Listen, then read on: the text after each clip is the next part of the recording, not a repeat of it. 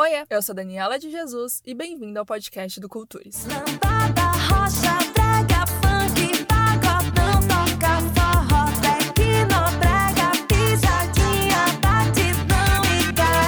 sua primeira vez aqui, você não tá entendendo o que tá acontecendo?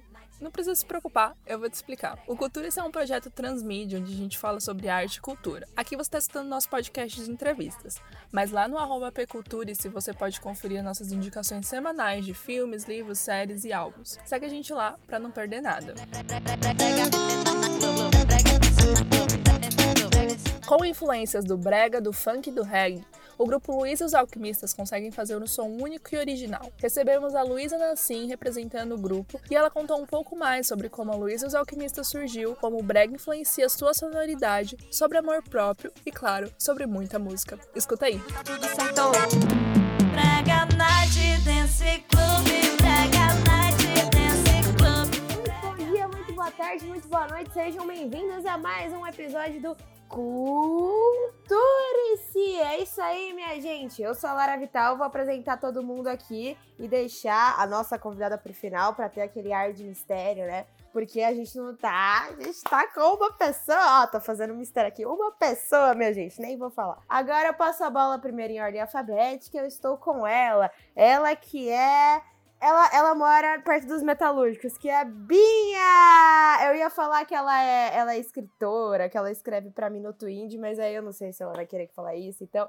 Binha! Diga um oi, Binha! E aí, galera, beleza? Eu sou a Binha. Como a Lara falou, eu também escrevo pro Minuto Indie, né? Eu entrei esse ano aí, tô aí na parte dos roteiros no YouTube, aí voltou também o blog, ele tá com uma proposta nova, então só colar lá também. Discoteca também voltou esse ano com a programação e ele tá disponível lá no Mixcloud, então é só acessar o arroba discoteca, só que assim a letra I de Pop pra vocês conferirem, os programas tá saindo duas vezes no mês, um de lançamentos e outro temáticos. E também aqui no Culturice, eu passo a bola aqui pra nossa jornalista Daniela de Jesus. Oi, oi, gente. Muito bem-vindos a mais um episódio do Cultura. Se vocês estão vendo que aqui né, é intercâmbio de veículos independentes, porque tem que se unir, entendeu? Estamos aqui com uma convidada muito especial hoje, que logo mais a Lara vai revelar quem é. Mas agora, passo a bola para um grande fã e para um pesquisador que pesquisas com Miller. Olá, galera. Muito bom dia, boa tarde ou boa noite. Eu sou o Miller e, como a Dani bem disse, um grande fã. Uhul, minha gente! E agora, quem é ela? Quem é ela? Qual é o nome dela? Eu só falo uma coisa, me dá um Lu, me dá um Isa, me dá um Alki, me dá um Mistas. O que é que fica? Luísa e os Alquimistas! Ê! Maravilhosa! Uhul! Maravilhosa! Fala oi, Luísa, pelo amor de Oi, Deus. gente! Bom, eu sou Luísa Nassim, né? Na verdade, estou aqui representando a minha banda, meu projeto musical Luiz os Alquimistas. Só para reforçar, porque às vezes a galera fica me chamando de Luiz os Alquimistas, e, e hoje eu tô aqui como Luísa Nassim, que os meninos não estão comigo, mas estou super representando aqui esse projeto que eu amo, né? Sou suspeita, é minha vida, isso aí. Que mulher, que mulher. A gente já vai começar aqui. Eu vou começar perguntando pra você como que é a sua ligação com as artes, porque a gente deu uma pesquisada, né? E a gente descobriu, menos o Miller, né? O Miller já sabia, que você já fez parte de um circo, né? Então, a gente queria saber mesmo como que você conseguiu, é, conta pra gente como foi é, toda essa, essa experiência e como que você conseguiu se conectar com todas essas culturas, como que foi a bagagem, como que ela entrou na sua vida e como você usa ela até hoje. É, pois é, eu venho de uma família de artistas, né? Minha mãe é artista plástica, é, meu padrasto é músico, também pinta, e minha avó é artesã, minha outra avó, por parte de pai, é cantora, assim, não profissionalmente, mas ela sempre cantou em casa, então já cresci nesse meio, assim. Então já tenho esse contato com as artes desde muito pequena e de atividades, assim, desde a infância, atividades, assim, fora a escola, eu sempre fiz, sempre transitei por essas por essas linguagens, fiz, fiz, fiz mu- muitas aulas de teatro, eh, aula de teclado, estava sempre, né, me nutrindo dessas possibilidades, assim, de, de fazer arte, assim. Então, desde pequena eu estou nesse, nesse meio, assim, transitando de um lado para o outro, então acho que isso me tornou eh, essa multiartista que eu sou, né? Que eu gosto de trabalhar com música, de entender de áudio, de entender de vídeo, de, de direção de arte, de cenografia, de figurino. E no circo foi um, um lugar que foi uma linguagem onde eu consegui é, trabalhar todas essas, essas linguagens dentro de uma linguagem só, porque o circo ele é muito amplo, né? Assim como a música também. Então, eu já, já tinha toda essa, essa curiosidade, essa vontade de aprender. Conheci uma galera do circo aqui em Natal, tinha por volta de uns 17 para 18 anos. E aí comecei a me adentrar nesse meio e me apaixonei. Então, eu fiquei bem focada nessa coisa do circo e de querer aprender e ensinar também. Então, eu fui muito pro lado da acrobacia aérea, né? Eu, eu estudei e dei aula de tecido, de tecido aéreo por muitos anos. Eu não sei se a galera saca o tecido, que é aquele pano que fica pendurado você fica se enrolando e caindo e tal. Então, eu, eu foquei minha pesquisa no lance do tecido, sempre estudando outras coisas, mas era meu foco, assim. E aí eu fiquei nesse meio por quase 10 anos, né? Uns oito uns oito anos, trabalhando como professora, é, gerindo um espaço de uma lona de circo, de um grupo, chamada Tropa Trupe, daqui de Natal, que era instalada na Universidade Federal do Rio Grande do Norte, na UFRN. Né? A gente ficou três anos gerindo essa ocupação, era uma ocupação, era uma lona de circo que ficava montada abandonada na UF e a gente ocupou esse espaço por três anos, fez muitos espetáculos, deu muitas aulas. Foi um momento bem importante, assim. Foi um momento onde a gente exercitou de tudo um pouco, né? Toda essa parte de produção cultural, de gestão de espaço, de então assim aprendi muito nesse processo. E aí, depois que a gente saiu dessa lona, eu continuei dando aula em outros espaços também, viajando. Foi nesse foi foi através do circo que eu fui para fora, que eu fui estudar na Argentina, que eu fui fazer aula de que eu fui estudar em escola de circo na França, que eu dei essa viajada também. Eu sempre tive muito essa coisa da cigania, de estar sempre viajando, então o circo também me trouxe muito isso. E o circo me trouxe a possibilidade de cantar em cena, né? Foi através do circo que eu comecei a cantar em público. Eu costumo dizer que eu sou uma cantora que cantava no chuveiro escondida, nem minha mãe sabia que eu cantava, não sou aquela cantora que fica toda hora ah! cantando assim, não. Então, assim, nem minha mãe sabia que eu cantava, quando ela viu, eu já tava com a primeira música lançada, autoral, assim, foi meio rápido, ela ficou sem entender nada. Então, nesse processo do circo que eu comecei a cantar nos espetáculos, é, nas trilhas sonoras, ao vivo, né, que a galera do circo tem muito essa, essa coisa de gostar de fazer trilha ao vivo. E aí, a partir daí, o público começou a falar, poxa, você tem uma voz muito legal, você devia cantar mais. E aí, nesse processo, eu comecei a montar meio que um show assim de barzinho, de cover, né? Cantando pop, blues, muito reggae. E aí, bom, e aí comecei a. Aí formei a banda para fazer um show de reggae. E aí, nesse meio tempo, eu já tinha começado a compor. E aí, nesse processo de, de fazer os covers, eu já estava compondo também. E aí comecei a gravar os primeiros autorais, assim. E aí, nesse meio tempo, a, a Luiz, Luizes Alquimistas, a banda surgiu pra gente fazer um show, um, um show de reggae para barzinho aqui em Natal. E aí, nesse processo, eu comecei a fazer música autoral, então a gente começou a gravar algumas coisas. E aí eu comecei a compor muito, e foi aí que veio surgindo o primeiro álbum, assim, né?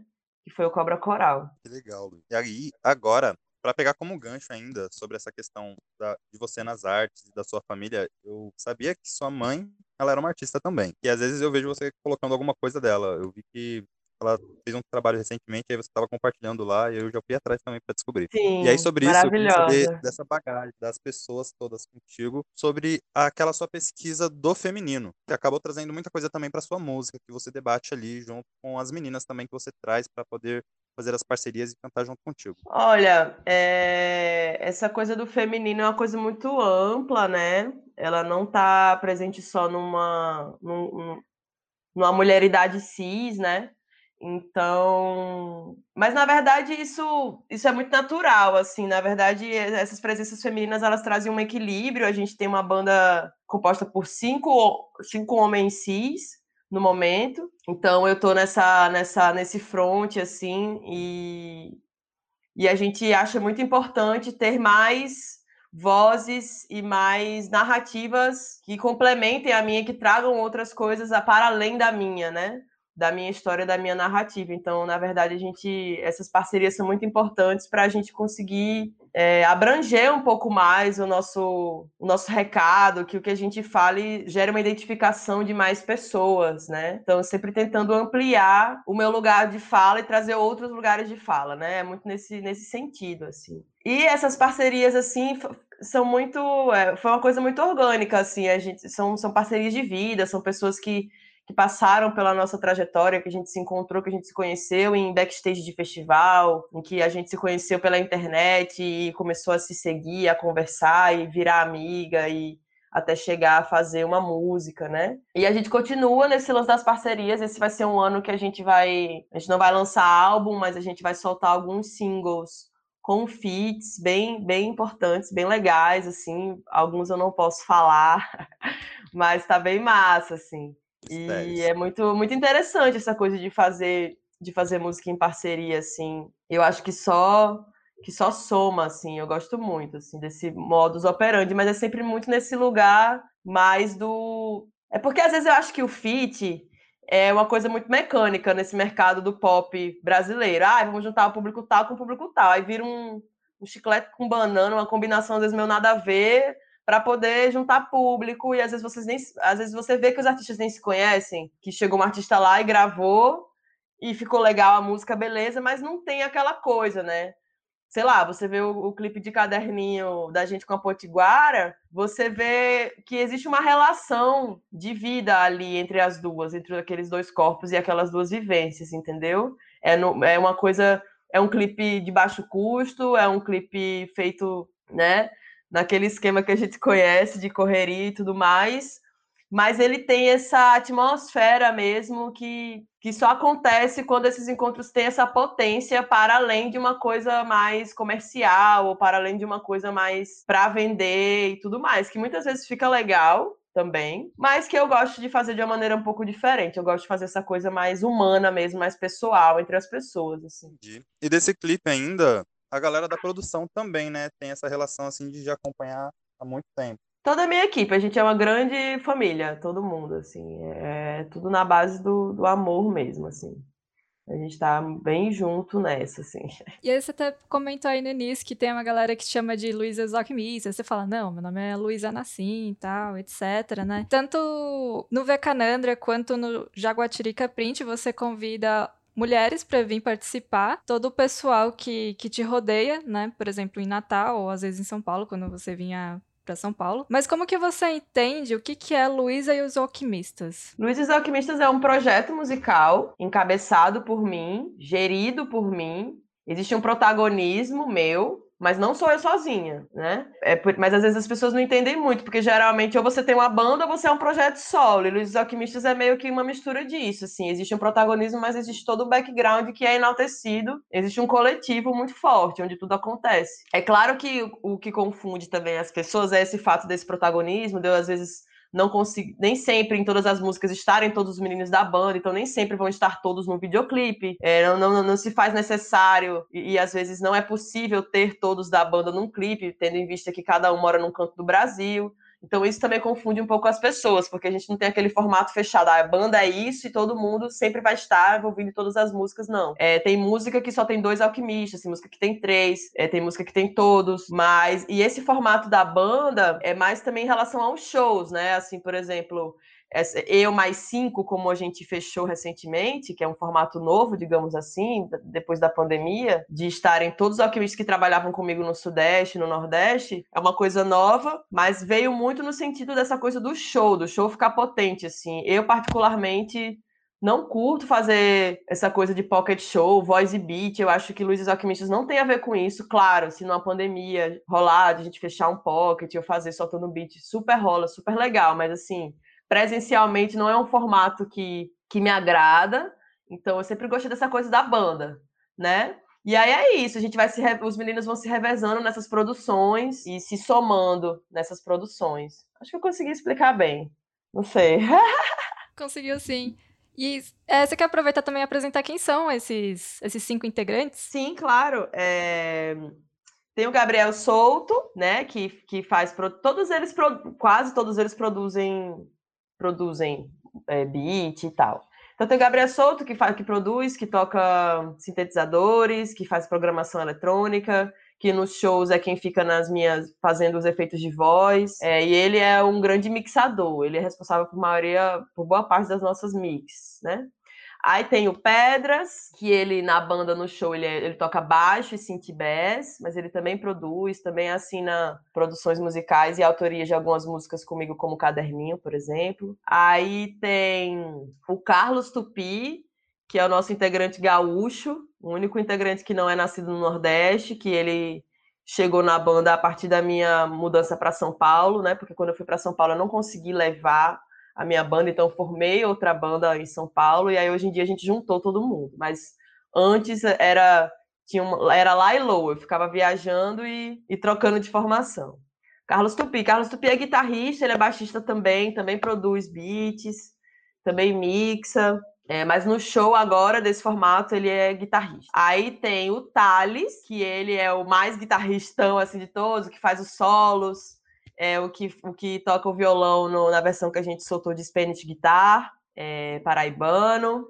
Tem o Pedro Regada, que é toca synth, também programa, também produz.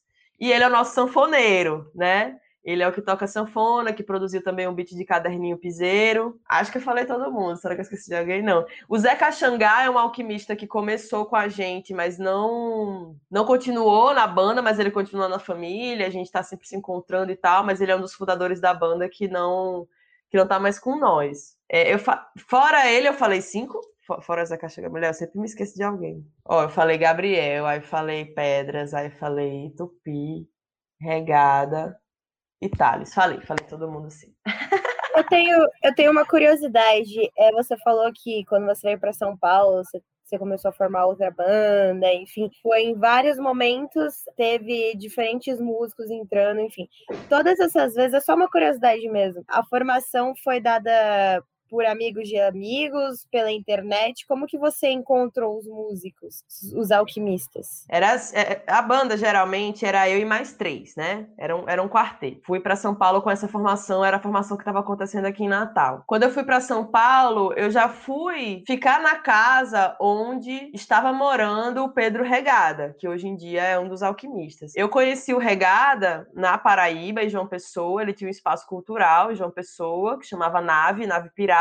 E a primeira vez que a gente foi tocar em João Pessoa foi ele que nos levou. E aí, quando eu fui para São Paulo, eu falei com ele. Eu falei, ah, tá... ele tinha acabado de morar também em São Paulo, tinha ido de carro, de malicuia. E aí eu vi esse movimento dele, já estava nesse processo de ficar indo para São Paulo direto, é, e ficava indo e voltando. E aí eu falei, ah, acho que eu vou de vez, cansei de Natal, eu vou nessa. E aí cansei de Natal, entre aspas, eu não cansei de Natal, mas assim, né? Tava precisando ampliar mesmo esses horizontes. E aí, é, conversei com ele e fui morar, fui dividir quarto com ele em São Paulo. A gente dividiu o mesmo quarto. E aí, a gente já cheguei tendo essa possibilidade de ir fazer, pelo menos ter um voice beat com ele, ele tocando algum teclado, enfim, né? A princípio eu tava pensando num formato assim, porque era o que tinha, digamos. E aí, a gente já vendo essa necessidade de continuar misturando o beat com o orgânico, com guitarra, com baixo, com sintetizadores também, ele começou a me apresentar o restante do- dos meninos que entraram depois na formação de São Paulo. E aí chegou o Tupi, que eu conheci através do Pedro Regada, e também o Thales, que é-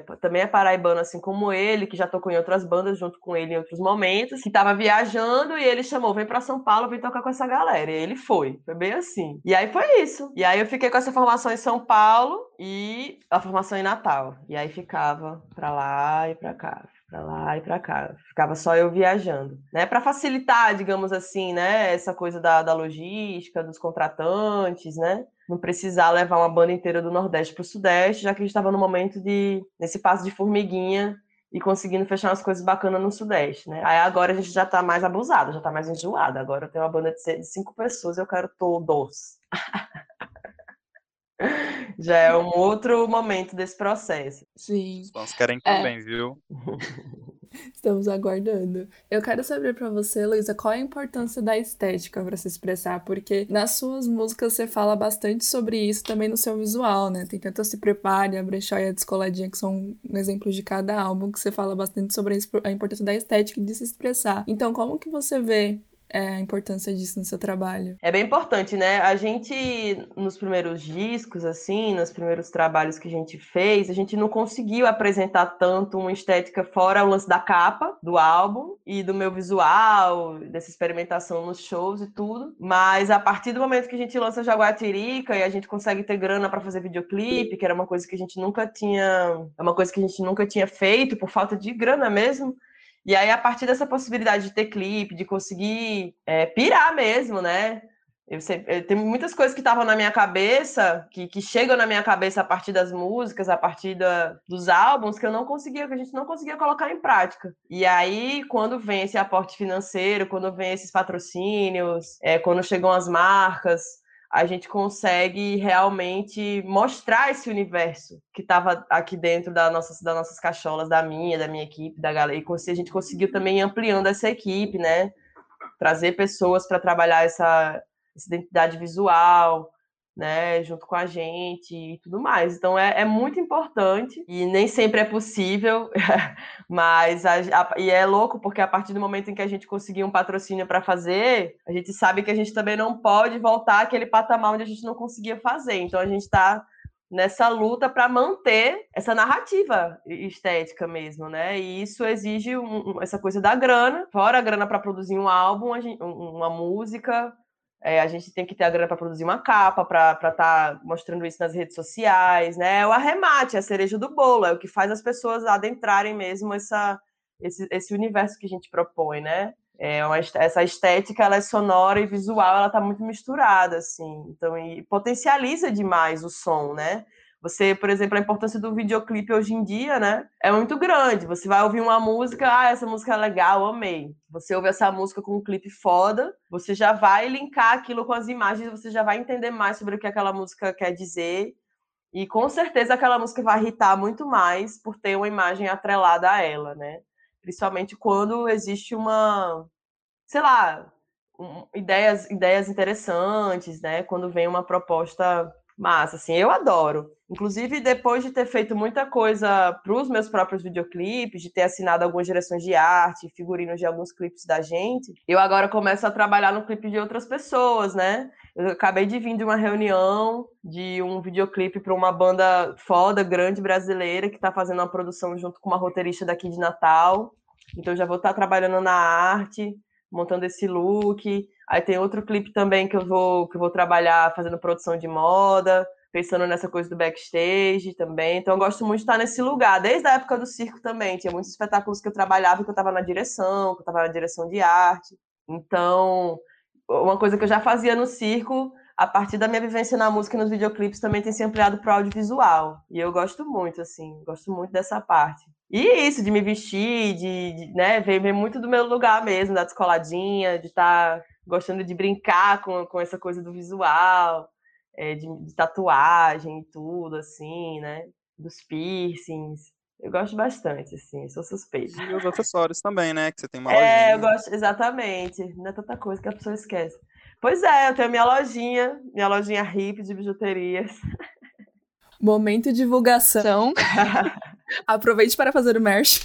Não, e o foda é que, assim, como eu sou só, assim, eu tenho uma amiga que faz uns bijus também, que, que, que teve essa ideia da lojinha junto comigo, mas, as- tipo, ela é médica, essa minha amiga, ela é médica, e eu também tenho esse trampo na música, a gente, tipo, não consegue ter um site ativo, então, é- é- eu falo que é hippie porque eu gosto muito de fazer a venda presencial, de estar viajando, de estar indo fazer show, eu levo minha maletinha, e aí eu abro, e aí as amigas, as pessoas que estão ali olham e compram, assim, geralmente eu faço muito nesse lugar, é porque eu ainda não tenho toda essa organização de uma marca, de um, sabe, de ter um site, de fazer os envios, tipo assim, para mim ainda é meio complicado fazer essa parte sozinha, assim. Mas eu tenho, mas existe um Instagram que chama Tip Jewelry, ixi, é meio ruim de falar, mas tem lá nos meus tem marcado lá no meu, no meu IG, se vocês Tá olharem, tem o arroba, tá na bio lá, o arroba. E aí tem algumas peças lá, e aí eu gosto muito de fazer essa coisa do upcycling, de pegar brinquedos, pegar peças correntes em brechó e transformar, pegar um cinto e transformar numa choker. Então eu gosto muito de fazer essas coisas, assim, também. Reaproveitamento de materiais, assim. É, eu ia perguntar agora, Lu. Desculpa a intimidade, Luiz, perdão. Pode chamar de novo. Eu ia perguntar agora porque uma coisa que a gente observou, né, nem precisa, é, a gente analisou mesmo, é que você fala muito sobre autoestima, auto- autoaceitação nas suas letras. E aí a gente queria saber é, como que você acha que a música pode ajudar as pessoas a se autoaceitarem, a, você sabe, todo esse processo de de eh, fugiu a palavra agora, autonomia, como qual que é o poder da música na vida das pessoas nesse ponto, da poesia, do lírico e etc. É uma grande responsabilidade, né? Então eu sempre tive muito isso, sempre tive isso muito claro. Fui tendo isso cada vez mais claro dentro da minha dentro da minha trajetória assim. E cada vez que eu que eu entendia a potência e a importância de uma música na vida das pessoas, quanto mais nossa fanbase, nosso público foi crescendo, cada palavrinha, cada coisa que a gente joga ali, eu presto muita atenção, sabe? Porque às vezes a gente acaba segregando ou não conseguindo chegar em certas pessoas, porque a gente não consegue ampliar essa nossa vivência para o outro, para outra, enfim. Então, realmente é muito importante. Eu acho que a música tem mesmo, sim, esse papel. É, eu sei que a gente, por exemplo, quando a gente pensa na questão do romantismo, que a gente tem, eu faço muitas músicas que vai para esse lugar do romantismo, eu tento não ficar naquela coisa clichê de que, tipo, ah, meu Deus, você não me quer e agora eu vou morrer por isso. Ah, e fica nesse, nesse lenga-lenga a vida toda, dessa sofrência, dessa coisa que fica, ai, tipo assim, ninguém é obrigado, sabe? Tipo assim, ninguém é obrigado a nada, assim. Eu sou obrigada a me amar, eu sou obrigada a dizer assim, ó, eu quero assim, eu gosto assim, se você não é se você não, não tá apto, não tá apta, não tá, não tá afim de... Beleza, tchau, tá ligado? Sou mais eu e beijos, é meio que nesse lugar, assim, sabe? Então, é, existe sim o romantismo, uma coisa de saudade, de querer estar junto, não sei o quê, mas num lugar de não só de, de autoaceitação, mas de autossuficiência, mais que nada, assim, quando eu penso nessas relações, né? Tipo, beleza, a gente vai se amar, a gente vai se curtir, a gente vai. Mas é- existe um lugar de muita liberdade, assim, também, né? Músicas como Caderninho falam um pouco disso, tipo, seu nome tá aqui no meu caderninho, mas tem outros aqui também, entendeu? Tipo assim, tem uma lista aqui, querida. Então, assim. Beijos, é, é meio que desse lugar, assim. E, sei lá, é, é- é muito uma expressão mesmo de um processo pessoal, né? E, sei lá, tem muitas coisas que estão nas entrelinhas, que eu não falo de maneira tão direta e literal, mas que eu sei que também acaba, sim, é, comunicando. É, nesse processo do, do primeiro disco para cá, muita coisa a respeito de como eu me vejo e de como e de quem eu sou vem aflorando muito, né? Esse próprio reconhecimento mesmo de como uma mulher negra de pele clara é uma coisa que é- é- vem, vem nesse processo, esse- essa minha essa questão identitária também é uma coisa que, que tipo é, é- tá nesse processo assim e é um processo recente, então tipo assim como eu me vejo hoje em dia já não é como eu me via no primeiro disco apesar de sim ser, mas é, é um entendimento mesmo, assim, né? Não que eu fosse, que eu descobrisse que eu sou, que eu sou negra agora, mas é, a gente sabe que esse lugar do pardo no Brasil é um lugar meio confuso, né? E eu sempre tive muito cuidado para falar disso. Então, na verdade, é, é um processo interessante, assim, que eu sei que tá nas entrelinhas de várias músicas e que, e que eu acho que a partir desse momento também, como a gente vai se vendo e se entendendo melhor, isso vai também chegando nas músicas, né? É um processo muito pessoal, assim, de, de expressão mesmo.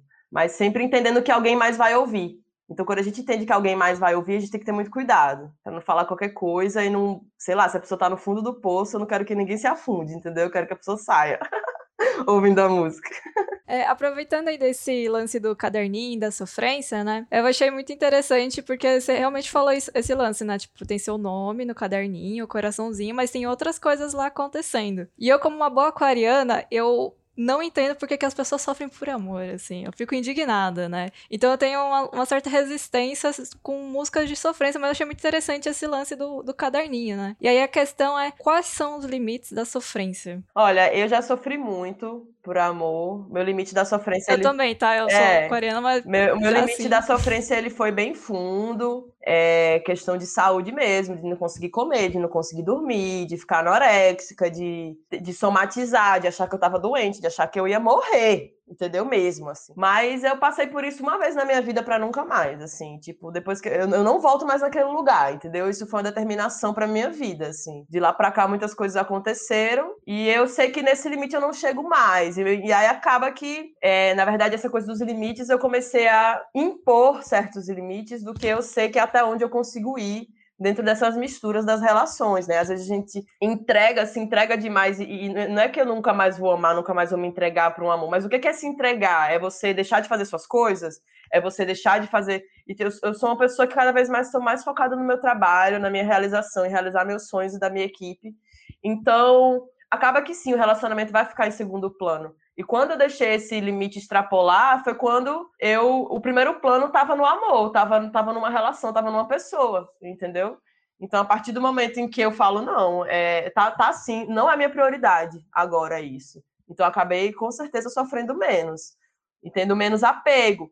E, claro, tem muitas questões, assim, também, discussões sobre monogamia, sobre, enfim, eu sou uma pessoa bissexual, sei lá, se eu sou bi, se eu sou pan, porque, enfim, se, se a questão do bi tem a ver com, com, a, com a cisgeneridade, acho que eu também extrapolo um pouco isso, mas, enfim, eu, eu, eu tô curtindo esse lance de, de pensar numa liberdade mesmo, assim, sabe? Dentro das relações, dentro das minhas relações. Então, isso também é um processo que acaba se transparecendo na música, mas é isso. Eu acho que esses limites a gente vai encontrando e a gente às vezes tem que impor mesmo, né? Porque às vezes a pessoa chega e lhe arrebata e quer abocanhar todo o seu bolo e aí não, é só esse pedacinho aqui, tá querendo? Só queria te falar uma coisa, Binha, que ah, eu não entendo essas pessoas, que eu sou aquariana, amiga, eu sou de câncer. Can... Nossa, mano. Eu não sei o que, que eu Já fiz. dei tanta bronca na Lara. Eu não sei o Eu que, dei que eu tanta fiz, bronca. que Deus falou, essa menina vai ser de câncer. Câncer acorda sofrendo, deita sofrendo. É uma coisa desgraçada. Eu acho que o nome disso é trouxa, é que eu sou muito trouxa, né? Desculpa. Mas enfim, vamos seguir É, aqui. tem essa parte emocional, né, que a gente, que ninguém escapa, né? A gente sente falta, a gente sente saudade, a gente sente posse, mas é como a gente trabalha isso, né? Que é um processo de vida mesmo, né? A gente ainda, é, essa questão da monogamia, dos relacionamentos heterossexuais, essa coisa de ideia do sonho de construir uma família, não sei o que, tudo isso ainda está sendo questionado e sendo rompido na- na- né? nessa, nessa minha geração. Eu acho que as- essas próximas gerações que estão vindo estão vindo já mais antenadas com essas possibilidades, assim, mais, mais livres mesmo para pensar em outros formatos que a gente ainda está muito apegado culturalmente. A gente acaba sofrendo muito com isso, com esse lance do- da posse, né? De, de- de não, não conseguir dividir, né? Vamos compartilhar. É, outra coisa que eu ia falar também é, é que eu acho que isso é muito automático, né? Ainda mais, tipo, as novas. Tipo, você falou das no- da última geração e etc. Mas eu acho que isso ainda tá muito automático, sabe? Quando a gente fica apaixonado, que a gente pensa em primeiro lugar, cara, eu vou querer ficar com essa pessoa pro resto da minha vida? Tá, mas o que, que eu vou fazer depois? Cara, a gente vai ter filho? Tipo, eu sou uma pessoa, eu sou aquela pessoa, né, que eu falo, mano, nunca vou ter filho, nunca vou ter filho. Meu último relacionamento, mano. Só existia aquela pessoa pra mim. Eu falei, mano, vou. Olha, vai ser Helena, vai ser Cecília, vai ser. Olha a pessoa trouxa, enfim. Enfim, mas aí Não, já. não é trouxa, não é trouxa. Eu, É. acho que, eu acho que você sonhar em ter uma família, você. Eu acho que não, não- é um- isso não é um problema. Eu só acho que, às vezes, dependendo do nosso momento, dependendo do, do relacionamento, dependendo da ocasião, às vezes não é o melhor a se fazer, ou não é não é o formato que se encaixa Sim, né? Mas as coisas da expectativa é uma coisa que a gente sempre coloca, né? Realmente é, é automático, como você falou, né? A gente vai entendendo esses padrões que estão dentro da gente que a gente consegue ir trabalhando de acordo com o que a gente quer para nossa vida. O que, o que a gente não pode fazer é perder o nosso foco. É isso. De resto, vamos viver. Nossa, mano. Meu Deus do céu. Eu só queria falar uma coisa. O Miller estuda muito psicanálise, né? Minha amiga, se você um dia quiser fazer uma sessão comigo, fala, não pode perder o foco, querida. Aí eu vou adorar, viu? Eu, eu juro, depois mando o orçamento no, no WhatsApp, no privado. É isso. Vamos seguir com a entrevista. Vamos falar de música, Luísa, né? eu Pra queria que falar pegar de como gancho relacionamento? aqui, ó. Peraí, peraí. Eu queria pegar como gancho. Qual é o seu foco agora, Luísa? Ai, meu foco é a prosperidade minha e das pessoas que estão comigo. Meu foco é, é ter o devido reconhecimento pelo trabalho que a gente faz, é realizar um sonho de ter uma vida, de, de- viver, viver, viver da música, viver da arte, trazer. assim, e assim, gente, eu sei que vindo, do- vindo de Natal, né? Sendo uma mina, fazendo coisas que mistura com brega, não sei o quê, é, fora toda a militância, ainda sou militante, a gente ainda é militante do brega, né? É, é, então, assim, eu sei que existem alguns, algumas barreiras, mas ao mesmo tempo a gente sabe que a gente faz uma coisa que é muito popular e que tem sim um apelo, um, um apelo que ele pode chegar a, a, a novos, a novos lugares, né? A lugares onde a gente consiga estar num. ter um público maior mesmo, é realizar esse sonho mesmo de, de viver da música e estar bem, estar tranquila e não passar perrengue. Minha meta é não passar perrengue. Conseguir fazer minhas coisas, fazer nossas coisas, sabe? Tá no. E aí, enfim, tá, tá em contato com a terra, ter meu cantinho no mato, sabe? É, tenho muito essa coisa de, da bruxaria mesmo, de, de fazer, de fazer chás, de fazer óleo de fazer misturas com óleo essencial, de fazer meus próprios cosméticos, de eu tenho muito essa coisa também de plantar, uma relação com planta muito forte. Então, é isso. É aquela, aquela coisa básica de quem, de quem não nasceu abastado e, e, e- e vislumbra um, um futuro um futuro próspero mesmo, não só para mim, mas para para minha equipe e para e para toda e é isso, é um sonho que abrange muitas pessoas assim, vai para além do lance da minha equipe, né? Vai vai de encontro a uma coisa maior. Eu sei que ele é muito mais difícil. Mas é isso, estamos trabalhando para mudar um pouco a realidade, assim, das nossas, dos nossos, né? Enfim, melhorar essa realidade. E você falou também que você é muito militante do Brega. Aí eu queria saber como que foi a influência que o Brega teve é, para você e pros meninos, porque vocês começaram como reggae, né? E também como que você tá vendo essa ascensão do Brega, que agora, tipo, ele tá tocando, tá? Várias pessoas estão pegando influências, então qual a importância e como você tá vendo esse cenário que ele tá evoluindo? É, o brega, é, são muitos bregas, né? Quando eu falo do brega, assim, eu falo muito de uma cultura popular, periférica, do norte e nordeste, digamos assim. Mas é muito importante, assim, a gente vê, a gente vem desse cenário mais indie, reggae, indie, sei lá, no início, porque era o que a gente fazia de cover, mas a partir do momento em que eu venho propor composições e criações, o Brega sempre esteve, né? Desde o primeiro disco, assim, desde a primeira composição. Sempre foi um som que eu escutei muito, sempre foi algo que eu me identifiquei, assim, de cara. Sempre gostei muito da música do povão, da música que toca na rádio, é, do forrozão.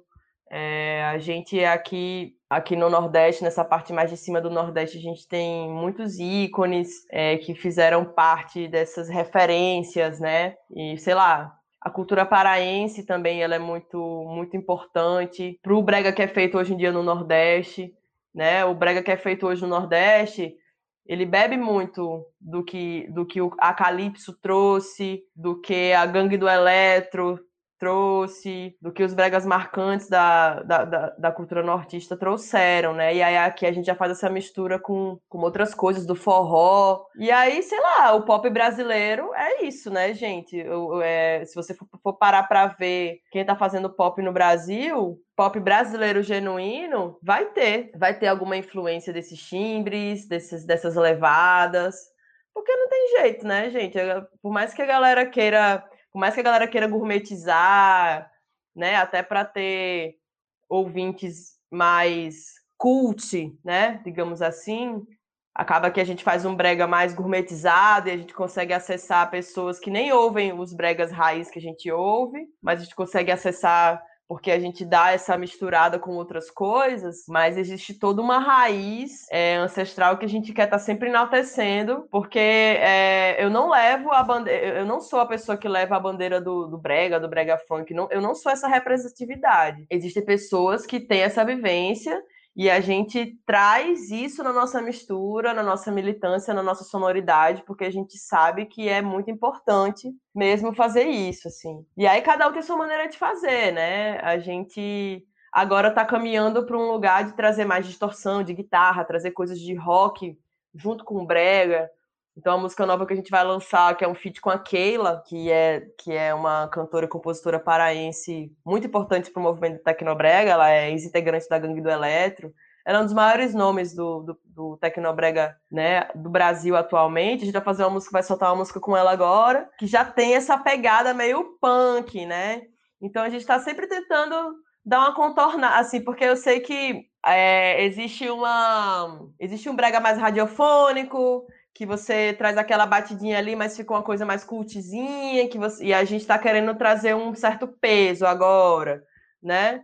Mas a gente não se não se limita, assim, a gente está sempre trazendo coisas novas, gente, eu não gosto de ficar fazendo a mesma coisa, e quando eu vejo que tá todo mundo fazendo a mesma coisa, eu quero fazer outra, entendeu?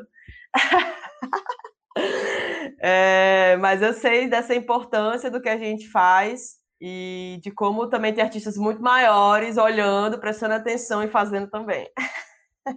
dentro desse pop nacional, assim. Brega tudo, brega é vida. Para mim, Joelma é a maior, é, sei lá. Joelma é um dos meus maiores ícones, assim, do que pode ser a música brasileira. Porque às vezes a galera bota o brega num lugar de que não é MPB, não é música brasileira. E sim, por quê? Por que Joelma não é considerado como um dos, um dos grandes nomes da MPB? Por que não? Porque existe uma Existem interesses aí financeiros e existe um esses estereótipos de cultura do que é, do que é Nordeste, do que é Brasil, que é vendido para fora, né? E aí, enfim, aí a gente vai num papo longo aí, se a gente quiser adentrar, adentrar isso. Ah, eu gostaria bastante, viu? né? Essa parte da música popular brasileira, porque já fala o nome popular, né? Então é o que as pessoas estão escutando, que a grande maioria estão escutando. É, gente, desculpa, a Bossa Nova já era. Você vai no Rio de Janeiro, a galera fica naquele sarau com aquele lenga-lenga tocando violão. Desculpa, eu gosto, mas já foi, gente. Desculpa aí. Eu concordo. E aí com você vai no Rio, você vai no Rio, eu vejo que o mercado do Rio ela é muito fechado, a cabeça da galera ainda é muito fechada numa coisa, no conceito de arranjo e de não sei o quê, do que é música boa. Aí a galera não vê que tá fazendo a mesma coisa, tá querendo imitar uma coisa, um movimento genuíno, um movimento massa, tá ligado? E querem fazer a mesma coisa de sempre, porque considera que aquilo é música boa, né? E tipo assim, você vê. E, e, gente, vocês vão ver, eu tô ouvindo vários. Assim, eu tô ouvindo vários spoilers. Você vê que até cantoras que, que, que se fizeram nessa coisa mais da. Não falo de bossa nova, mas dessa MPB, dessa coisa mais cult mesmo, estão lançando coisa com brega. Vocês vão ver. Já estão vendo. Aguardem aí, tem. ó. A própria construção, assim, de, de ideias de MPB é uma construção, né? Tipo, É, é, o é aquilo de- que querem contar, assim. Exato, porque- o próprio conceito de Nordeste também, né? Vai muito num lugar de uma regionalização forçada, de, um, de uma coisa que. de um conceito de folclore que é um recorte muito pequeno da pluralidade. Até porque o Nordeste não existe. O Nordeste é uma região geográfica. É, existe, existem nove estados que são apagados, que suas culturas são apagadas por um conceito, por um, por um conceito, por um, por um estereótipo, né? Que é criado para vender fora criado para vender no, no Sudeste, e o Sudeste até hoje compra muito isso.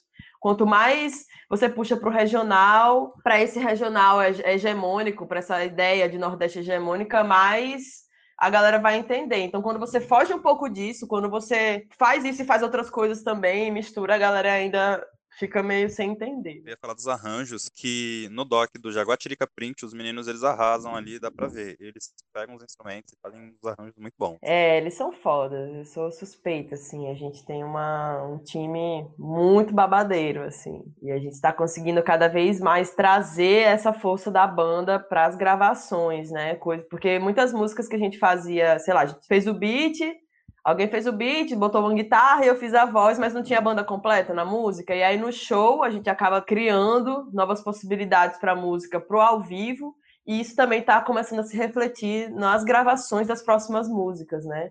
Coisas, experimentos que surgiram no ao vivo que a gente está tá trazendo agora para essas, pra essas músicas novas. Caderninho Piseiro foi isso, né? Exatamente. A gente montou essa versão para uma live de São João, sendo que não tinha a banda completa, mas a gente colocou um- uma sanfoninha, mudou o beat, e aí a gente viu que ia funcionar bem. E aí chamamos a Potiguara, que já estava curtindo cantar essa música nas lives dela, e aí foi sucesso, foi muito legal. Foi muito legal ter feito essa, essa versão. Ficou realmente muito boa. No clima do Like Attack e do Vekanandra, eu queria saber de você sobre essa questão da internet, da internet principalmente nesses tempos da quarentena, que vocês recentemente até bateram a marca de 100 mil ouvintes no Spotify, e como é que é também a fanbase. Pois é, a gente tá desbravando aí, surfando nos algoritmos, aprendendo a habitar os algoritmos, a surfar nessas ondas. Não é fácil, a gente foi. Eu que faço as redes sociais da banda, então eu fui entendendo qual era, qual era a melhor. As melhores estratégias, enfim, eu tenho meu perfil pessoal, que eu também tenho tentado trabalhar bem essa diferença entre a Luísa Nassim e o projeto musical Luísa os Alquimistas. Existia um momento na internet, no Instagram, que eu mesma confundia as pessoas. Então eu comecei a entender como a gente se colocar como projeto musical e como banda nas redes sociais do grupo. Mas, nossa, realmente existe um engajamento muito orgânico, a gente não impulsiona nada, todos os nossos plays, todos os nossos views, a gente nunca patrocinou um vídeo no YouTube, é, e existe uma crescente, cada coisa que a gente solta, cada material novo que a gente solta com todo esse carinho, com todo esse cuidado, com todo esse crivo da Jaguatirica que sou, é, a galera tá comprando a ideia e o público tem se ampliado muito. A gente não tem assessoria de imprensa fixa, a gente faz, a cada lançamento a gente acaba contratando uma equipe. Então, realmente, as redes sociais e o Instagram, assim, o Instagram e o YouTube são duas redes que eu foquei para trabalhar nesses últimos anos, tirando, lógico, as plataformas de streaming, mas não é uma rede social, né? Mas de rede social, assim, plataforma, a gente tem usado, tem, tem tentado crescer essas duas e tem tido resultado. Nosso canal no YouTube tá tá crescendo bastante também. E é legal ir entendendo, assim, é claro que existe um trabalho que não é de uma profissional de mídias sociais, mas existe uma verdade, né, de um artista, de um grupo de artistas que está querendo mostrar seu trabalho da melhor forma, e a cada lançamento a gente vai entendendo os novos formatos, ah, agora é Rios, agora é IGTV, agora é não sei o quê, formato em pé, formato deitado, e entendendo essas, esses formatos, né? O que, que funciona melhor, quais formatos utilizar. E é muito na prática mesmo, assim, é um aprendizado muito, muito empírico, assim. É bem. A gente vai entendendo, assim, sei lá, eu vou. Eu vou testando, eu vou testando a galera, assim, mas eu também não gosto de ficar fazendo muito post à toa, assim, eu gosto de fazer uns posts, assim, que eu sei que eu vou fazer um postzão bafo, que vai dar aquele engajamento, e aí não gosto de ficar também massacrando, sabe? Tipo, eu tento fazer um trabalho onde não precisa ficar se repetindo, mas claro, a gente sabe que tem que ficar lembrando, ó, galera, saiu aquela música, já ouviu? Mas a gente faz de um jeito que, tipo, se a gente tiver bastante inscrito no nosso Spotify, bastante inscrito no nosso YouTube, a gente soltar um vídeo sem avisar nada, a galera que tá lá já vai receber uma notificação. Então a gente está trabalhando para isso, para não precisar ficar martelando a galera. Que eu, como público, como, como uma pessoa que segue outras no Instagram, às vezes eu vejo que a galera fica ali martelando e acaba que os posts vão ficando muito. né? Como a gente conseguir divulgar o mesmo som de maneiras diferentes, em plataformas diferentes, e que isso gere um bom resultado. Assim, é um aprendizado, né? Bacana. É, eu também, agora que a gente já fez um. Não um panorama geral, né? Mas a gente já falou bastante do Tecnobrega, das influências, das redes sociais, e a gente tá em plena quarentena que parece que não tá tendo fim, ninguém aguenta mais. O que, que você anda escutando? Ó, eu sou muito antenada nos lançamentos, o que tá rolando, assim. E aí, de, de coisas que saíram recentemente, assim, que eu tenho ouvido bastante, é o disco novo da Flora Matos. Eu sou muito fã dela, gosto demais do trabalho dela e eu tô bem viciada nesse último disco dela. Saiu o disco do Jonga também. Eu sou muito, sou muito fã de rap. E aí, fora isso, todas as pisadinhas possíveis, todos os piseiros que saem. É, eu curto muito, eu ouvi muito na pandemia a versão de Basta Você Me Ligar, de uma cantora canadense, que é a Kim Sola, Kim Sola, que é uma cantora canadense que tá de rolê no Brasil e fez uma versão do Barões da Pisadinha em inglês. E ela tem uma voz incrível, gosto muito, gostei muito dessa versão é uma referência também pra gente. O que mais que eu tenho ouvido? Eu ouço muito Save da Lisa. Não sei se vocês conhecem. Que mais que eu tô ouvindo? É, eu faço umas derivas no YouTube e sei lá, eu sou muito eclética, assim. Mas tem aquelas coisas que grudam, assim. Tem coisas que não saem, né, da playlist, sei lá, aquele calypsozinho nunca sai da playlist, um forrozinho mastruz com leite nunca vai sair da playlist, né? Tem coisas que são básicas. tem momentos que só um, um brega funk, um, MC, um, um troinha, Tem momentos que só, sei lá, eu tenho observado muito uma coisa do TikTok, que o TikTok tem resgatado, tem viralizado músicas que foram lançadas há três, quatro anos atrás e que agora que estão fazendo sucesso por causa do TikTok, eu tenho achado esse movimento interessante, porque vai um pouco de vai um pouco contra a esse a essa forma das, das plataformas trabalharem, né? Que você só consegue trabalhar uma música se ela tiver sido recém-lançada, depois que ela está no seu catálogo, você não consegue fazer mais nada com ela dentro das, das plataformas. E aí o TikTok vem trazendo sons que eu não conhecia do brega funk, né? Então, tenho observado muito as músicas que têm viralizado no TikTok, que não necessariamente são lançamentos e que eu não conhecia, que são, né, do brega de Recife, enfim. E aí, isso, vendo muito videoclipe, vendo muitas lives, né? Saiu recentemente o videoclipe do Lil Nas, que é um ícone. Que clipe é aquele, minha gente? Acho que todo mundo viu. E é isso, no geral é isso. Muita música, muita música de gente preta, muita música de, de periferia, muito, muita linguagem, essas linguagens mesmo da- das margens, digamos assim, de certa forma. Mesmo no pop, assim, geralmente é, é- é o que eu escuto, assim. E aí tem os lances também de som étnico, né? Eu gosto muito de ouvir, sei lá, tem um grupo que é do que é de Israel, que eu curto muito. Aí, enfim, bandas, bandas que cantam, sei lá, bandas da Ucrânia, bandas, eu gosto muito dessa pira. Cena psicodélica do Japão dos anos 70, eu, eu faço umas derivas bem loucas, assim, no YouTube, coisas que eu nem lembro o nome, mas que tá lá na minha playlist que eu sempre escuto. Bem eclética de verdade. É, é até difícil pra mim falar de referência. Eu sempre vou esquecer de alguma coisa bafo que eu tô ouvindo, mas assim, que eu lembrei agora que saiu, é realmente o disco novo da Flora Matos e, e o disco novo do Jonga, assim, eu tenho ouvido bastante. Bom, temos um programa. Temos um programa. Temos programa. Uhul! Luísa, muito obrigada. Muito obrigada, muito obrigada mano. de Foi- verdade. Eu adorei, eu, pelo, eu adorei a conversa. Foi. Foi um papo muito bom, sério. Também, Obrigado. gente, obrigada pelo papo. Um abraço aí pra todo mundo que vai ouvir, que está ouvindo. Quem ainda não conhece o nosso trampo, corre lá nas plataformas, joga lá Luiz e os Alquimistas. Tem muita coisa eclética diferente pra ouvir. E eu tenho certeza que alguma coisa você pode curtir. Com Isso certeza. aí. Com certeza vai. Valeu, gente. Agradecida. Valeu. Valeu. Bom Obrigado, final de semana. Passa álcool em gel. Passa álcool em gel, viu? Tá difícil, tá difícil. Bom dia pra vocês.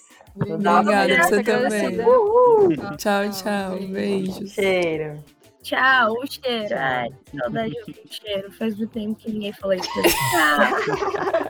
Não, é porque a minha família é nordestina. Ah, ela foi embora. Problema. Foi embora.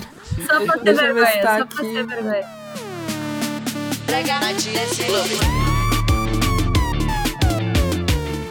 Essa foi a entrevista. Se você quer ficar por dentro de todas as novidades da Luísa Nassim em primeira mão, segue ela no arroba Nassim. Segue também o grupo no arroba Luísa e os Alquimistas. Além de seguir nas redes sociais, sigam eles também na sua plataforma de streaming favorita e aproveite e já segue o Cultures também para você receber o próximo episódio do podcast em primeira mão. Muito obrigada, até a próxima. O Cultura Se Pode é feito por Beatriz Roveri, Daniela de Jesus, Lara Vital e Miller Ludgério e editado por Beatriz Roveri.